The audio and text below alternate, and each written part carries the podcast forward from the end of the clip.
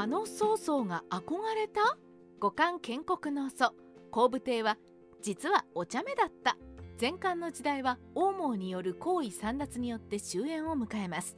しかしそんな漢王朝の復興を成し遂げた皇帝。その名は後武帝。挙兵してから5年も経たずに皇帝となった後武帝。勇猛果敢で苛烈な性格をしており部下たちも恐れていた。ということはありませんでした。今回は後武帝のかなりお茶目な性格がわかるエピソードをご紹介しましょう。後武帝の血筋。まずはその立場から再確認。後武帝は慶帝の七男で調査王となった劉発の末裔です。とはいえ皇族として裕福な生活は送れず家は地方の貧乏貴族の一人だったようで幼い頃は引きこもり気味なのでそれをからかった人も少なからずいたとか。しかし王毛による行為簒奪から各地の反乱兄の放棄についていくと劉州が行くならとついていく者が多くいるなどその優秀さの片鱗に気づく者は多くいたと思われます。皇帝に至る。兄と共に貨幣で王毛の大軍を打ち破り各地で名を挙げるも警戒され新しく皇帝となったのは皇皇帝。皇皇帝によって兄が中殺され自らも危険になるも心中を隠し難を逃れる劉州彼は家屋で名を挙げ独立。そして4回ほど部下に言われてから皇帝となり漢王朝の復興を成し遂げます。こうして世に名高い皇武帝が生まれました。若かりし頃の夢。さて劉邦が若かりし頃始皇帝の行列を見て男たるものああならなくちゃいけねえなと言っていたのは有名ですが後武帝もまた若かりし頃にその夢を語っていました。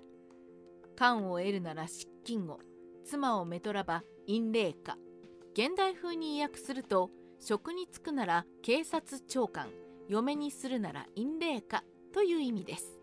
後にこの夢を語った通りに美人の陰霊下を妻にしこの夢を語った以上の地位である皇帝となったのがさすが後武帝というべき存在ですね。後武帝の仰天エピソード。そんな後武帝の面白仰天エピソードがあります。当時都では暗殺者が横行し危険でした。当然ながら皇帝という位置になった後武帝から見ても大変危険です。しかし後武帝はこれを気にせず軽装で遊びに出かけ帰りが遅くなることはザラでした。当たり前のことですが部下が諌めますが後武帝は聞きゃあしません。あまりにも聞かない後武帝に部下の方が切れました。部下は後武帝を締め出したのです。お家に帰れない後武帝は仕方なくその日は野宿しました。お家に帰れない後武帝は仕方なくその日は野宿しました。後武帝締め出し事件のおかしさ。あまりに驚いた記述なので2回も言ってしまいましたが後武帝は皇帝です。そして前述したようにこの当時市政では暗殺者が横行していました。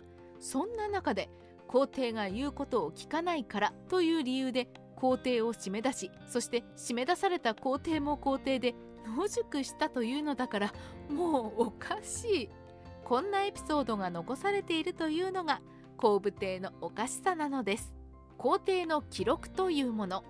基本的に皇帝の言ったことややったことは記録されます。後の宗妃が皇帝になってからやたらみかんが酸っぱいだ蜂蜜の甘さがくどいだぶどうは美味しいとか残っているのもある意味皇帝だからこそです。同時に皇帝に都合の悪いことは消されることも多いでしょう。しかしこの後武帝夜中まで遊び歩き部下に怒られるも聞かず切れた部下が締め出して野宿事件が記録として残されている。もうこれだけでおかしいですよね。いろんな意味で。これもまた後武帝の凄さです。後武帝との信頼関係。個人的にこのエピソードは部下と後武帝の信頼関係ができていたからではないかと思います。何せ暗殺者が横行する中で皇帝を締め出したのです。